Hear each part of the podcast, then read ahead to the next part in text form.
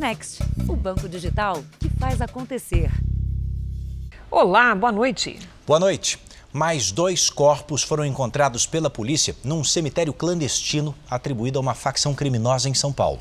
A suspeita é de que os criminosos eh, estejam estejam promovendo um acerto de contas e as vítimas tenham sido sentenciadas pelo Tribunal do Crime. Segundo a polícia, os condenados pelo Tribunal do Crime da facção saíram da comunidade do Chiclete, em Carapicuíba, que fica bem ao lado da mata fechada, onde foi localizado o cemitério clandestino. Esta imagem mostra uma rua da comunidade, o córrego e um muro alto. Aqui do lado tem um córrego, lá atrás muitos cães soltos. A polícia já não tem dúvida de que as vítimas eram trazidas por essa trilha de uma comunidade que fica na região. Aí elas passavam por este buraco aqui no muro. E daqui seguiam a pé, mais ou menos uns 100 metros até o local da execução. Hoje, não muito longe de onde três corpos haviam sido achados ontem, polícia encontrou mais duas covas. Nelas, dois homens com as mãos amarradas. Dentre os cinco corpos encontrados até agora, dois são de mulheres. Um dos homens teve a cabeça sepultada sobre a barriga. Uma amostra de força, depois para para os outros integrantes da própria organização, do, do que ela é possível, que chama, é, chama a atenção, né? É, é, um requinte de crueldade na morte decapitar. A polícia convocou cães farejadores e, com a ajuda da prefeitura de Carapicuíba, ampliou as buscas para vários pontos do terreno de 36 mil metros quadrados. Todas as covas encontradas são recentes por isso, a delegacia de Carapicuíba investiga se há ligação entre as sentenças de um tribunal do crime e a onda de aparentes acertos de conta. Em 27 de dezembro, Anselmo Fausto Magrelo e seu comparsa Antônio Corona Neto, sem sangue, foram executados com sete tiros no Tatuapé, zona leste de São Paulo. Em 16 de janeiro, perto do local da execução, a polícia achou uma cabeça e um bilhete dizendo tratar-se de vingança pela morte dos dois. No último domingo, um parceiro de Magrelo apareceu morto, Cláudio Marcos de Almeida, o Django. A polícia suspeita que um terceiro comparsa deles, Silvio Luiz Ferreira, o Cebola, também foi sequestrado e está desaparecido. As datas eh, são coincidentes, aí é o mesmo período em que começaram essas mortes, né? desde dezembro para cá. É coincidente, mas eh, não está descartado, mas também não está confirmado. Vai ser objeto de aprofundamento da investigação. O Núcleo de Jornalismo Investigativo da Record TV apurou que a Polícia Civil de São Paulo investiga-se o sumiço de 200 milhões de reais que deveriam ter sido depositados na forma de criptomoedas para a organização criminosa teria motivado a onda recente de crimes. Veja agora outros destaques do dia. Tragédia em Brumadinho completa três anos sem que ninguém tenha sido punido. A arrecadação federal cresce mais de 17% e é a maior desde o ano 2000. Brasil está a um passo de entrar no mais importante bloco comercial do mundo. Morre aos 74 anos o filósofo Olavo de Carvalho. Palmeiras goleia o Santos e ganha a Copa São Paulo pela primeira vez. E na série especial, os grupos criminosos que se escondem nos rios e nas florestas do norte do Brasil.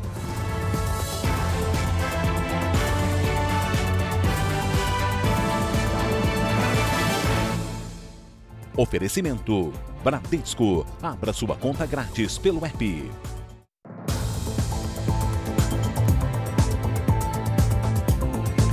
Estamos juntos para você saber que uma operação da Polícia Federal descobriu um local usado por criminosos como cativeiro em casos de sequestro e também para esconder drogas. Tudo na região metropolitana do Rio de Janeiro um homem foi preso. Caminhões que transportam bebidas alcoólicas são alvos da quadrilha. Os produtos são revendidos nas comunidades dominadas pelos criminosos. O material recuperado foi encaminhado para uma delegacia em São Gonçalo, na região metropolitana do Rio. O preso é suspeito de fazer parte de uma quadrilha de roubo de cargas. Além das bebidas, a operação policial apreendeu maconha e cocaína. Parte da droga estava escondida em um terreno de uma comunidade de São Gonçalo. Segundo os agentes, o local também servia como cativeiro para as vítimas dos criminosos. Os assaltos acontecem principalmente na BR-101, no trecho conhecido como Niterói-Manilha. São 22 quilômetros de perigo. Pelo levantamento da polícia, a média de roubos por ali é de 30 por mês, um a cada dia. São importantes rodovias que ligam diversos municípios do estado do Rio de Janeiro, principalmente essa comunidade do Brejal, aonde os traficantes insistem em praticar roubos a cargos e principalmente de cargas naquela localidade. As investigações começaram há seis meses e apontam que os assaltantes são ligados à maior facção criminosa do Rio de Janeiro. A carga saqueada é revendida nas comunidades dominadas pela quadrilha. Um prejuízo para o transporte de carga e um trauma para os motoristas que viram reféns nos roubos. Esses dois caminhoneiros foram sequestrados no final do ano passado. Um deles conta que ficou quase sete horas sob a mira dos criminosos. Me levaram até uma, uma comunidade, Vista Alegre. Um dos que estava no caminhão, que era o que estava na direção, seguiu viagem quando deixou nessa comunidade. O outro ficou comigo lá no, num lugar mesmo, numa obra mal acabada. Quando saíram, e me levaram para Itaboraí, ali para trás do shopping, me abandonaram lá e foram embora.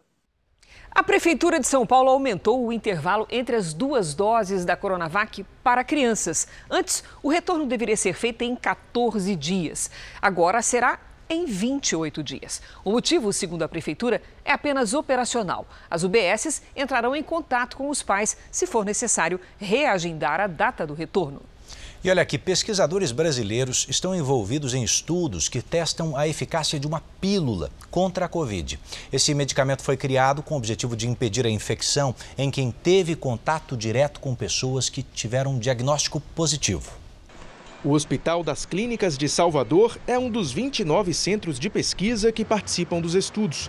A ideia é provar que a pílula também pode ser usada de forma preventiva, impedindo a infecção na pessoa que teve contato direto com o contaminado. Uma das maiores dificuldades é encontrar voluntários, porque eles não podem ter sido vacinados contra a Covid-19 e precisam ter tido contato com pessoas diagnosticadas com coronavírus em até cinco dias.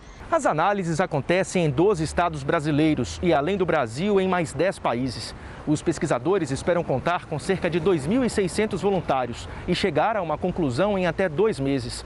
Os estudos de eficácia já divulgados mostraram que o medicamento reduz em 89% a chance de hospitalização ou morte em adultos já infectados e com alto risco de desenvolver a forma grave da doença. O remédio bloqueia uma enzima que o vírus precisa para se multiplicar. O uso da pílula já foi autorizado nos Estados Unidos, Canadá e Reino Unido. Aqui no Brasil, representantes da Pfizer e da Anvisa se reuniram na semana passada para acertar detalhes técnicos. O pedido de uso emergencial deve ser apresentado em breve. Nós não vamos só tratar os pacientes que já estiveram, já estão doentes, que adquiriram a infecção. Nós vamos prevenir naqueles que foram expostos ao vírus e que têm alto risco. E se for aprovado, o que a gente espera é que pelo menos na rede pública ele seja disponível, porque vai ser mais uma arma para combater essa pandemia terrível que nós estamos vivendo até o momento. O mesmo laboratório, a Pfizer, começou os testes de uma vacina desenvolvida especialmente para combater a variante Omicron do coronavírus. A nova vacina já está sendo testada nos Estados Unidos. Mais de 1.400 voluntários entre 18 e 55 anos participam do ensaio clínico que vai avaliar a resposta imunológica da nova vacina em comparação com a versão original. As farmacêuticas planejam estudar o novo produto tanto como dose de reforço e também como primeira dose. A esperança é que a atualização seja capaz de diminuir o número de novas infecções da variante Omicron em todo o mundo. As vacinas que já existem ajudam a prevenir casos graves e mortes causados pelo coronavírus. Esta semana, a média diária de mortes por Covid no mundo atingiu o maior patamar em quatro meses, de acordo com o serviço Our World in Data. A média móvel de novos casos bateu recorde pelo sétimo dia seguido e chegou a 3,41 milhões de infectados por dia. Especialistas israelenses agora recomendam oferecer a quarta dose da vacina para todos acima dos 18 anos. Desde o início do mês, o país aplica a quarta dose em pessoas com mais de 60 anos. Até o momento, cerca de 600 mil israelenses receberam esse reforço do imunizante. Morreu nos Estados Unidos aos 74 anos o professor, escritor e filósofo Olavo de Carvalho. A morte foi confirmada durante a madrugada de hoje pela família. O escritor estava internado em um hospital na região de Richmond, no estado da Virgínia. A causa não foi divulgada. Há dez dias, uma mensagem no canal de Olavo, no Telegram, informava que ele estava com a Covid-19. Uma filha, com quem ele não tinha relações, afirmou que a causa da morte foi a doença. Filósofo autodidata, Olavo de Carvalho escreveu em vários veículos de imprensa, além de vários livros, dois deles best-sellers. Olavo morava nos Estados Unidos desde 2005. Ele dava aulas online de filosofia para seus alunos no Brasil. A última vez que viajou para São Paulo, o escritor acabou internado e desde então seus problemas de saúde se agravaram. Desde novembro, ele já estava de volta à Virgínia. Quase sempre polêmico, Olavo de Carvalho foi um nome influente entre os conservadores e também entre os apoiadores do presidente Jair Bolsonaro. Alguns de seus seguidores estiveram no governo, inclusive como ministros. Nos últimos tempos, ele externava críticas ao presidente. Em uma rede social, Bolsonaro escreveu: Olavo foi um gigante na luta pela liberdade e um farol para milhões de brasileiros. Seu exemplo e seus ensinamentos nos marcarão para sempre. O governo brasileiro decretou luto oficial de um dia. Pelas redes sociais, Olavo de Carvalho demonstrava ceticismo em relação à pandemia e às vacinas. Ele deixa a esposa, oito filhos e 18 netos. Seguimos nos Estados Unidos, onde, durante uma entrevista coletiva, o presidente Joe Biden não percebeu que o seu microfone estava ligado e xingou um repórter com um palavrão. A ofensa aconteceu quando os repórteres faziam as últimas perguntas ao presidente. O jornalista da rede americana Fox News questionou Biden sobre a inflação no país. Ao ouvir a pergunta, o presidente se irritou, chamou o repórter de imbecil e, em seguida, xingou a mãe dele. De acordo com a Casa Branca, o democrata já pediu desculpas ao canal de televisão. A Rússia anunciou exercícios militares em todo o seu território, um dia depois de os Estados Unidos colocarem 8.500 soldados em estado de alerta. Bom, a tensão entre as duas potências aumentou muito nos últimos dias devido à possibilidade de uma invasão da Ucrânia por parte dos russos. Mesmo depois de posicionar 100 mil soldados ao longo da fronteira com a Ucrânia, o presidente Putin garante que não pretende invadir o país, pelo menos por enquanto. Navios e caças da OTAN, a principal aliança militar do Ocidente, também estão na região. Países da União Europeia demonstraram apoio à Ucrânia, mas ainda existem divergências no bloco. Já o Reino Unido endureceu o tom da conversa e foi direto. O governo britânico prometeu sanções sem precedentes caso aconteça uma invasão à Ucrânia. O impasse pode provocar também uma guerra interna. Parte da população ucraniana quer mais liberdade e parte prefere aderir aos russos. A seguir, a gente te mostra que um bebê morreu de Covid no Rio à espera de transferência para um hospital especializado. E na série especial, as facções criminosas que desafiam as autoridades em um dos estados mais violentos do país.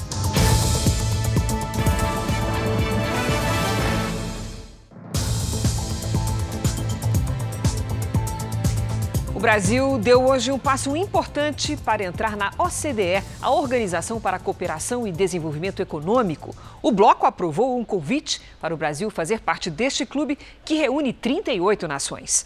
Vamos então a Brasília conversar com o nosso colega Matheus Escavazini, que tem as informações. Boa noite, Matheus. Passo diplomático importante.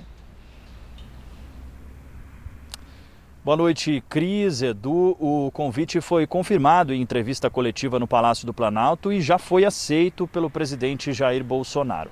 Participaram da reunião os ministros das Relações Exteriores, Carlos Alberto França, da Casa Civil, Ciro Nogueira, e da Economia, Paulo Guedes. Eles destacaram que o Brasil está comprometido com as boas práticas econômicas propostas pela organização. A OCDE tem sede em Paris. O início do processo de inclusão do Brasil foi aprovado hoje pelo Conselho de Ministros da instituição. Mas até o Brasil efetivamente entrar na OCDE, ainda demora. O processo leva em média quatro anos. Além da troca com outros países, fazer parte da OCDE significa maior capacidade de atrair investimentos internacionais e poder influenciar regras e padrões adotados pelas nações mais ricas do mundo. Cris Edu. Demanda importante do Brasil e antiga, não é, Matheus? Obrigada. O Banco Central suspendeu temporariamente o sistema de valores a receber. O serviço oferece aos correntistas a possibilidade de resgatar dinheiro esquecido em contas bancárias antigas e até sobras de consórcios encerrados. Foi tanta gente querendo saber se tinha um dinheirinho inesperado a receber que a página do Banco Central saiu do ar logo de manhã. Na mensagem, o site dizia que o sistema Valores a Receber teve demanda acima da esperada, causando instabilidade no Banco Central. Como o problema não foi solucionado, o BC decidiu suspender temporariamente o serviço. Ontem, a instituição disponibilizou um sistema para que pessoas e empresas pudessem consultar se teriam algum valor a receber de bancos em que elas já foram clientes no passado. Quase 8 bilhões de reais estão parados em contas já encerradas. Pelos cálculos do Banco Central, pelo menos 28 milhões de pessoas têm algum dinheiro para receber. A previsão é que tudo seja pago até o final do ano. O dinheiro vem, por exemplo, de contas que, mesmo encerradas, receberam depósito, de contas que foram encerradas, mas ainda tinham saldo, de tarifas cobradas indevidamente, de cotas e de participantes de cooperativa de crédito e de grupos de consórcios que foram encerrados. Quem tiver dinheiro para receber pode escolher ser ressarcido por PIX ou transferência eletrônica. Neste sistema estão todos os valores a partir de 2001. Mas neste primeiro momento, menos da metade de todo o dinheiro vai estar disponível dos valores a receber, vamos falar dos valores recebidos, porque o governo federal arrecadou, dá uma olhada aqui no telão do JR, 1 trilhão e 800 bilhões de reais só no ano passado. Nós estamos falando de um aumento de 17,3% em relação ao ano anterior e também o melhor resultado em 21 anos, portanto, desde o ano 2000. O secretário da Receita, Júlio César Vieira Gomes, informou que o resultado positivo tem duas causas principais: a recuperação da economia no ano passado, depois da queda provocada pela pandemia em 2020, é um deles. O outro é que houve menos atrasos no pagamento dos impostos das empresas do Simples. E você vai ver a seguir, marcada por mortes e impunidade, a tragédia em Brumadinho. Completa três anos. E na série especial, as facções que tomaram conta da região norte do país em busca de novas rotas para o tráfico de drogas.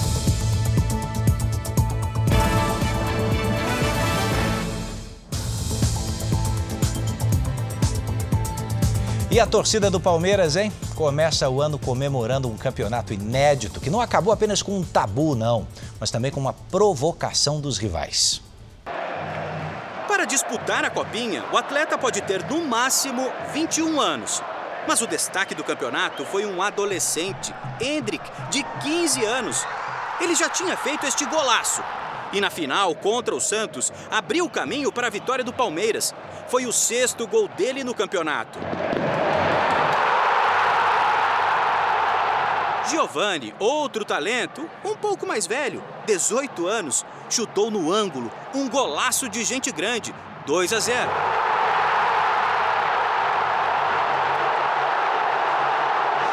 Gabriel Silva, o mais velho dos três, com 19 anos, fez mais dois.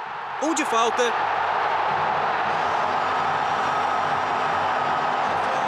E outro de cabeça. 4 a 0 Palmeiras em cima do Santos. Sinal verde para celebrar a taça que estava faltando e para a torcida invadir as ruas.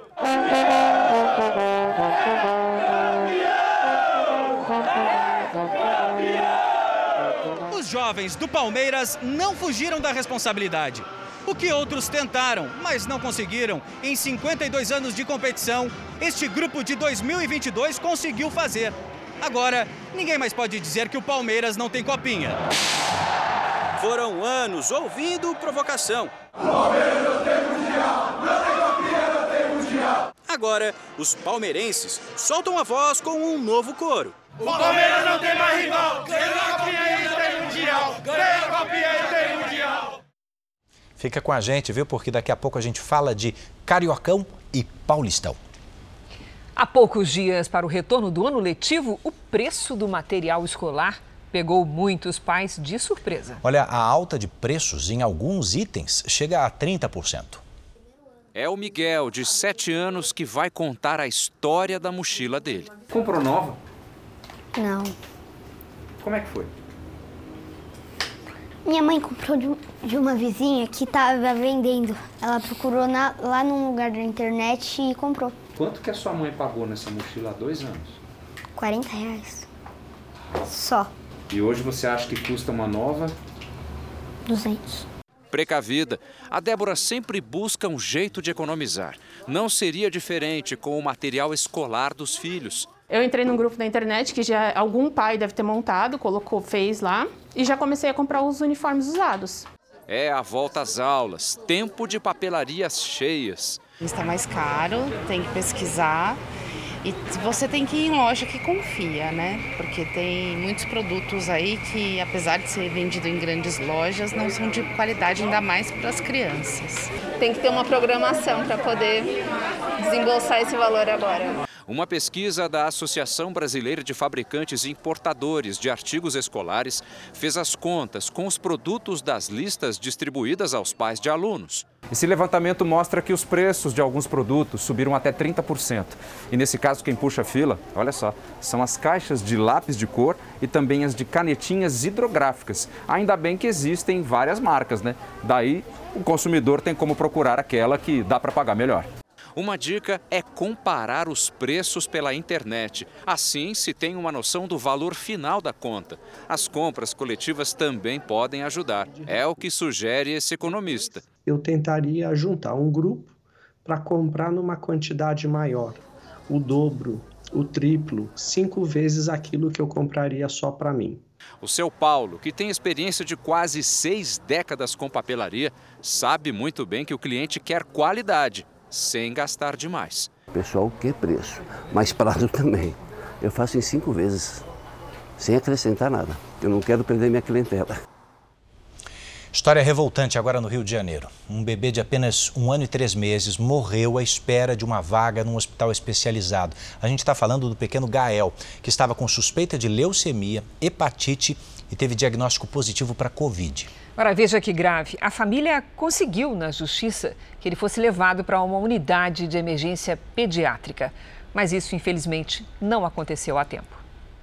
No vídeo feito pela família, Gael aparece batendo palmas e brincando no leito do hospital. O registro foi feito pouco antes do resultado positivo para a Covid-19. Ele chegou a receber atendimento médico, mas só teve o diagnóstico confirmado na quarta ida à unidade de saúde. A primeira vez alegou gastroenterite, a segunda infecção urinária, a terceira virose. Quando foi dia 18, a mãe levou, porque a barriga dele só estava um pouco inchada.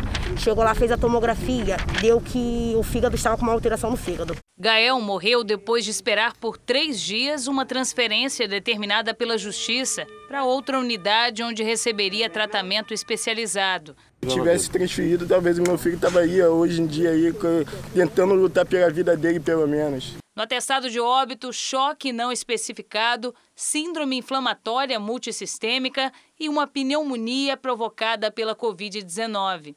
O filho entrou bem andando, brincando, correndo. Aí meu filho saiu desse jeito aqui, ó, que a gente derramou nele aí, ó. Aí, ó, caixão fechado. Só aqui no Rio, 60 crianças e adolescentes se recuperam da Covid-19 em hospitais públicos da cidade. A maioria tem menos de 4 anos.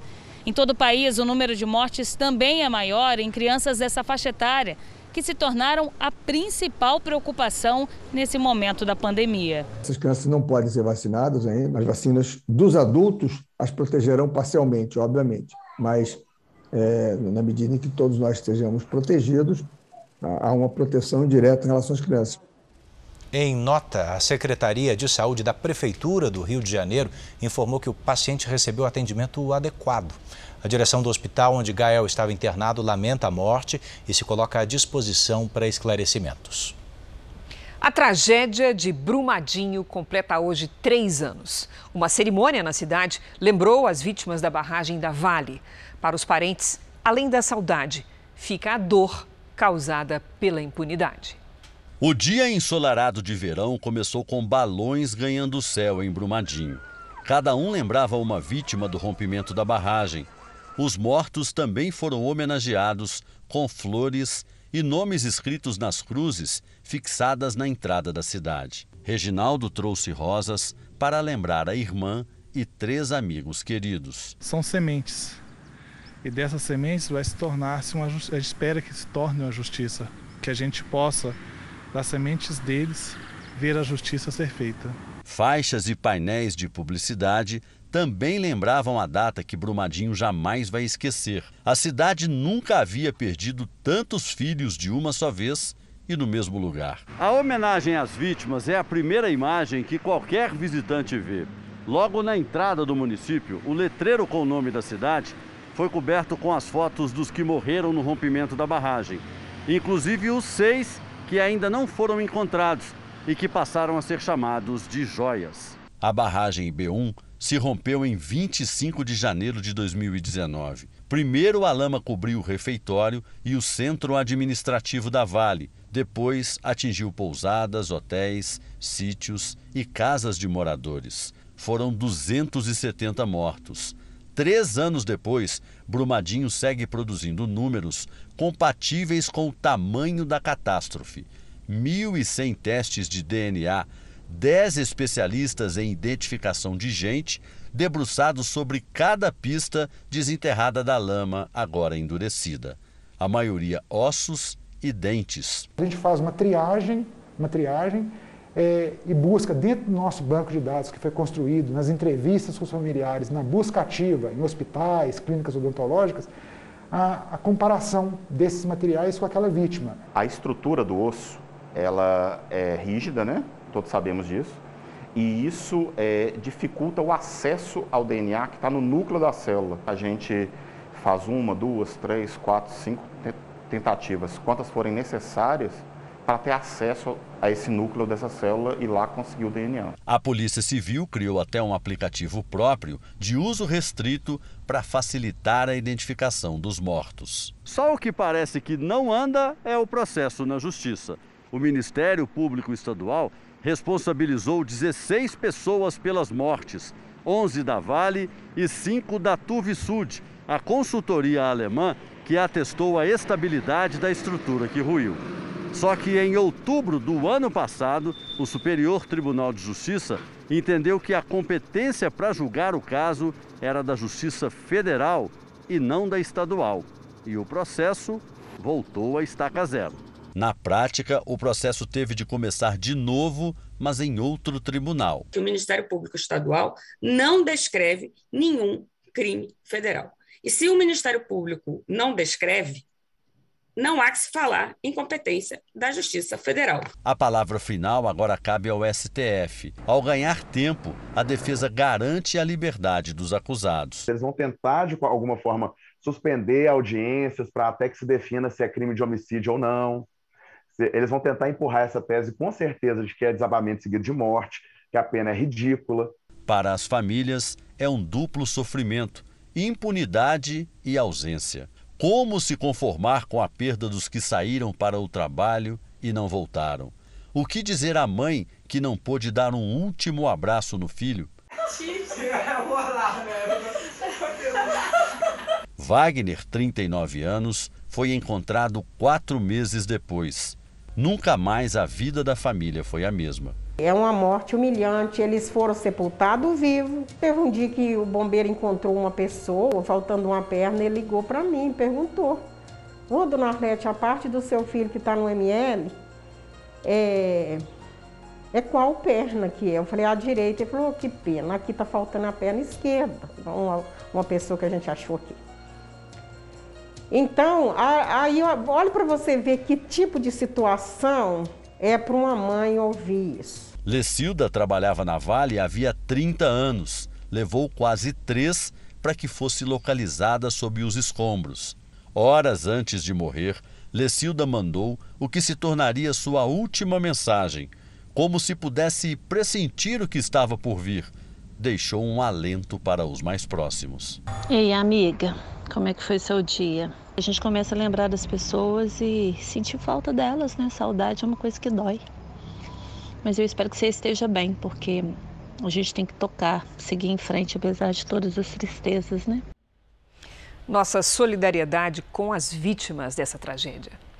Uma pesquisa do Imperial College de Londres revela que 10 brasileiros infectados com a Covid-19 transmitem o vírus para 18 pessoas saudáveis.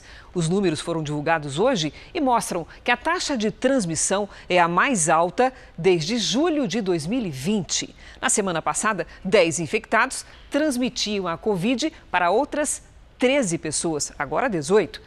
Para a instituição, a pandemia não está controlada no país, mas a vacinação tem ajudado a diminuir o número de mortes. Esse é um dos destaques do portal R7. Para ler essa e outras notícias, acesse r7.com. Vamos falar agora de uma mudança de rotina. Os Ministérios do Trabalho e da Saúde mudaram as regras para o afastamento do trabalho em casos de Covid-19 nas empresas.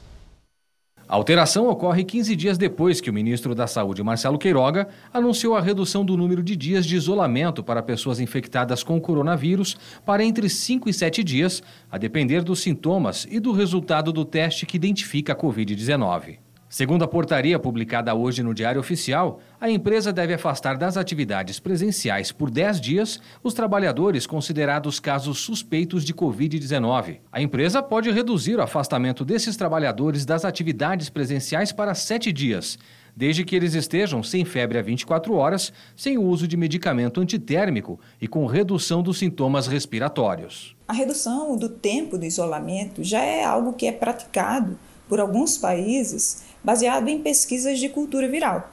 Mas, claro, é importante que se faça uma diferenciação clara entre o término do isolamento e o funcionário estar apto ao retorno às suas atividades, o que nem sempre ocorre de forma simultânea. A portaria também determina que o empregador faça o levantamento das pessoas que tiveram contato próximo com o trabalhador infectado.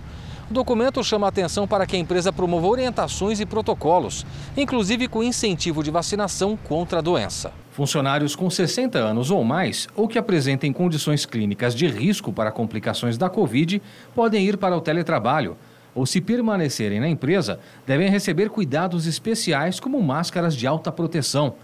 A distribuição geral de máscaras é considerada pela portaria como essencial no ambiente de trabalho. Sabe o que mais o Ministério da Saúde vai fazer? Vai republicar aquela nota técnica da qual falamos ontem aqui, que afirmava que as vacinas não têm eficácia comprovada para a prevenção da Covid. Vamos a Brasília com Alessandro Saturno. Saturno, boa noite para você. Olá, Eduardo. Boa noite para você, para a Cris e a todos que nos assistem. Bom, essa nova posição do Ministério da Saúde veio após a repercussão negativa dessa nota técnica. O novo texto ele já foi feito, mas ainda será publicado no Diário Oficial da União. Ele deverá retirar as informações que tratam sobre a segurança e efetividade de medicamentos e vacinas. O Ministério da Saúde reforça que em nenhum momento questionou a segurança das vacinas e que a agência reguladora, no caso a Anvisa, garante essa segurança. Essa nova nota, segundo o Ministério da Saúde, é para trazer mais clareza e evitar interpretações equivocadas sobre o assunto. Eduardo Cris. Alessandro Saturno, obrigado pelos detalhes. Hoje, em todo o país, se comemora o Dia do Carteiro. Um trabalhador, Edu, que mesmo com tantas mudanças tecnológicas, continua sendo uma figura essencial e até querida pelas pessoas. É verdade, tanto que o que passa lá em casa toda semana recebe um apelido carinhoso de certeiro. Ele não falha nunca. Por trás de cada encomenda, de cada correspondência, a entrega todos os dias, Está ali um profissional, ou melhor, um dos profissionais mais respeitados pelos brasileiros.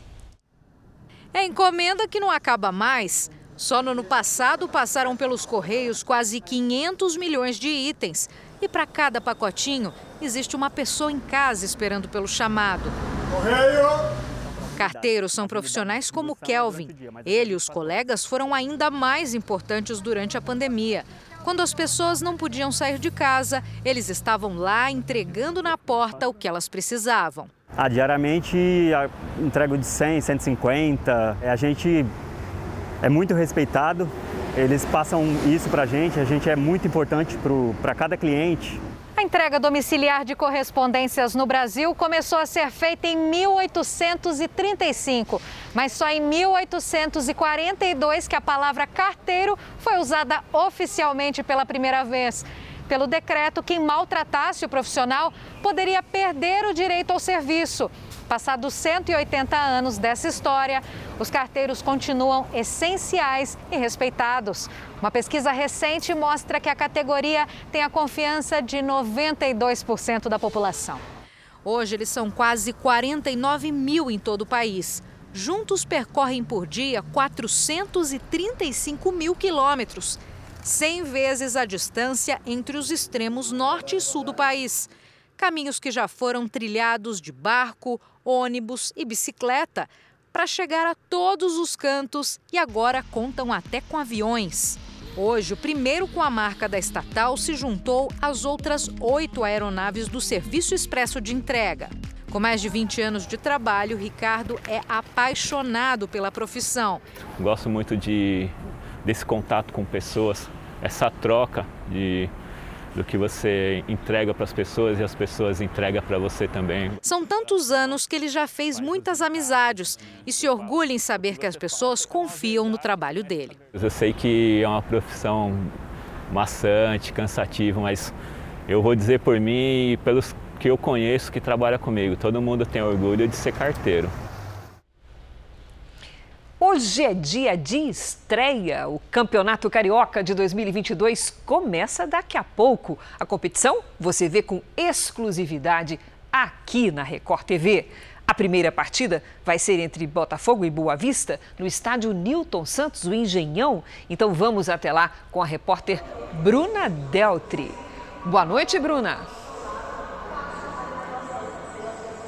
Oi, Cris, boa noite, boa noite, Edu. A bola vai rolar já já no Cariocão 2022. E além de Botafogo e Boa Vista, outras 10 equipes estão em busca do título deste ano. O Alvinegro conquistou a Série B do ano passado, mas não vence o estadual desde 2018. Já o Boa Vista está em busca desse título inédito. A gente acompanha essa disputa até abril, quando um time vai levantar o troféu da competição. Até lá a gente fica de olho em cada detalhe, nos jogadores, na presença da torcida, em partidas emocionantes. E aí, falar nisso, eu tenho um convite muito especial para você aí de casa. Amanhã, o tricampeão Flamengo enfrenta a Portuguesa. Na primeira transmissão dessa temporada da Record TV, a gente mostra tudo para vocês a partir das nove e meia da noite, direto do estádio Luso Brasileiro. Espero vocês, hein? Tchau! Valeu, Bruna! E também amanhã a Record TV transmite mais um jogo do Paulistão. O Palmeiras enfrenta a Ponte Preta, como no caso do Rio, é depois de a Bíblia, às nove e meia da noite. Não dá para perder. E a seca, hein? Segue castigando o sul do país. As temperaturas que desde o início do ano ultrapassam facilmente os 40 graus no Rio Grande do Sul acabaram com plantações inteiras. Neste bairro de Porto Alegre, o desabastecimento revolta a comunidade. Enche a caixa d'água, vamos supor quem tem caixa, as pessoas que têm, a maioria não tem. Duas horas de água, depois já não tem mais água. A gente tá com louça na pia, a gente tem filho pequeno, a gente tem que sair para trabalhar, a gente está vivendo que nem bicho, moço. Em todo o Rio Grande do Sul, 22 mil famílias estão sem acesso à água potável por causa da estiagem. Não chove forte há mais de três meses, principalmente nas regiões da fronteira, no norte e no noroeste gaúcho. As perdas nas lavouras de milho chegam a 90%, nas de soja a 80%. E a maior estiagem dos últimos 17 anos ainda pode piorar. Se nós não tiver chuva num, num intervalo até curto de tempo e segurar esses picos de temperaturas bastante elevados, é, a possibilidade de uma quebra próxima de 100% é uma realidade para a nossa região. A falta de chuva acabou com o pasto e a queda na produção de leite já ultrapassa um milhão e meio de litros por dia. Na propriedade da Lucimara, a ordenha precisa ser feita em horários estratégicos por causa do calor fora do comum. Esse termômetro colocado aqui dentro do galpão está marcando agora 40, 41 graus. É um calorão, gente, insuportável. Por quê? O galpão onde acontece a ordenha ele é coberto com telha de amianto, que retém o calor. Isso no inverno é muito bom, mas no verão é insuportável, né, dona Lucimara? Trabalhar com os animais aqui é quase impossível. Muito quente. E como é que tem que ser? Tem que ser ou bem cedo da manhã ou tarde? Ou bem cedo ou quando está entrando o sol, que tem que vir para a cervejaria, porque é muito quente. Esse calor todo uh, reflete na produção dos animais, hein? Sim, elas perdem produção de leite, né? O calor também provocou a morte de 50 mil frangos em um aviário em Ronda Alta, no norte gaúcho. Em Ijuí, no noroeste, o lixão da cidade começou a pegar fogo por causa das altas temperaturas e equipes do Corpo de Bombeiros trabalham para conter as chamas. E já vem alívio para o calor porque uma frente fria se aproxima da região sul do Brasil. O calorão diminui, mas o choque com o ar quente pode provocar tempestades. É por isso que nós vamos conversar agora com a Lidiane Sayuri. Boa noite, Lid. Está difícil a situação no sul do país. Bem difícil, Cris. Boa noite para você, boa noite, Edu. Boa noite para todos que nos acompanham. Olha só, desde o fim de semana, algumas cidades gaúchas registram temporais em pontos isolados, resultado da combinação apenas de calor e umidade. Nesta quarta-feira, a frente fria entra em cena no fim da tarde. Depois de várias tentativas, finalmente ela ganha a briga com o ar quente, avança e aumenta ainda mais a força das tempestades. Até o fim do dia, tem previsão de temporais com trovoadas e granizo nos três estados da região sul, com alerta para ventania. No Vale do Itajaí e no litoral do Paraná, risco de deslizamentos e alagamentos, principalmente na quinta-feira. A chuva forte atinge também o litoral da Bahia, o Sergipe e o Espírito Santo. Nas outras áreas do país, chuva isolada. Em Porto Alegre, antes da chuva, faz 38 graus. No Rio de Janeiro, 37. Em Cuiabá, 35. Em São Luís, 32. E em Porto Velho, até 30. A capital paulista pode bater recorde de calor do ano nos próximos dias, com chance de chuva isolada no fim da tarde. Nesta quarta, faz 34. Na quinta, 35. Depois, despenca. Uau! Você sabe que quem manda na previsão do JR é você? Então tá chegando o Alexandre de Águas Lindas de Goiás para saber como é que fica o tempo lá. Vamos para lá, Edu.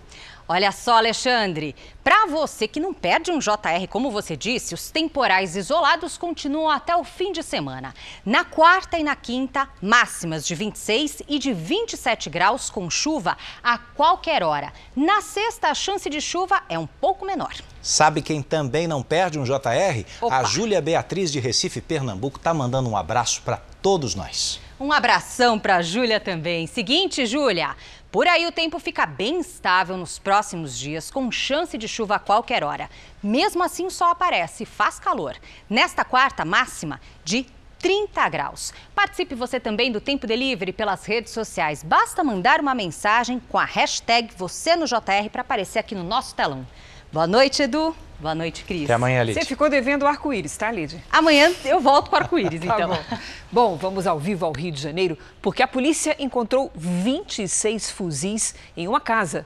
O armamento pertenceria a um casal preso em Goiás e seria entregue a traficantes da maior facção do estado. Quem tem as informações é o nosso repórter Pedro Paulo Filho. Boa noite, Pedro Paulo. Como é que os policiais chegaram aos suspeitos? Oi, Cris, uma boa noite para você, boa noite a todos. Olha, essas investigações começaram há quatro anos, depois que a polícia apreendeu um celular. O aparelho guardava informações sobre o tráfico de drogas e armas em São Gonçalo, na região metropolitana aqui do estado. No imóvel, os policiais também encontraram outras armas, como pistolas e carabinas, além de grande quantidade de munição. Esse casal foi preso quando viajava de Goiás aqui para o Rio de Janeiro. E no carro deles também foram encontradas 10 mil munições de fuzil. Um terceiro integrante da quadrilha é considerado foragido.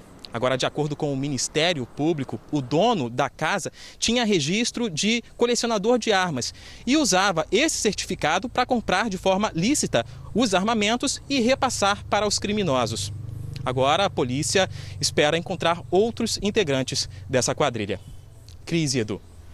Obrigada, Pedro Paulo.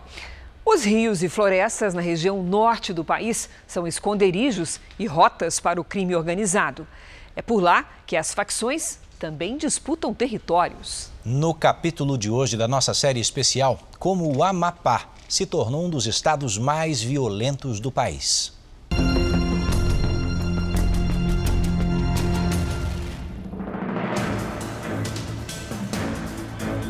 Rio Matapi, Amapá. São mais de 2.500 quilômetros de extensão. Matapi corta o estado até chegar ao rio Amazonas. E nesse lugar silencioso, distante das grandes cidades, que o crime já marca território. Essa chegada por barco ainda é um dos processos, então é, é corriqueiras, apreensões, utilizam muito na, droga, na arma, e esse é bastante essas facções. A ABIN, Agência Brasileira de Inteligência, identificou a atuação de pelo menos cinco facções criminosas. São três grupos locais: Família Terror Amapá, Amigos para Sempre e União do Crime Amapá, e outras duas facções de alcance nacional: o PCC de São Paulo e a Carioca Comando Vermelho. A Record TV foi até o Amapá para mostrar com exclusividade como e por que esses grupos decidiram se instalar no extremo norte do país. É a primeira vez que uma emissora de TV percorre o Brasil para revelar as facções que desafiam as autoridades. A dificuldade de enfrentá-las é porque elas são muito bem organizadas, têm sustentáculos não só no estado da Amapá, como também em outros estados da federação. A localização do estado com fronteiras para a Guiana Francesa e saídas para a Europa, além de uma rede fluvial extensa, se tornaram o principal atrativo para o crime organizado. As nossas fronteiras ainda estão descobertas, né? E infelizmente também nós temos muito braços de rios e também ficam descobertos, que facilita a entrada pelo Pará as facções já dominam territórios de todos os estados da região norte. Rios e florestas camuflam os passos dos traficantes. No Amapá, na maioria das vezes, é necessário usar aviões de pequeno porte e helicópteros para monitorar toda a região.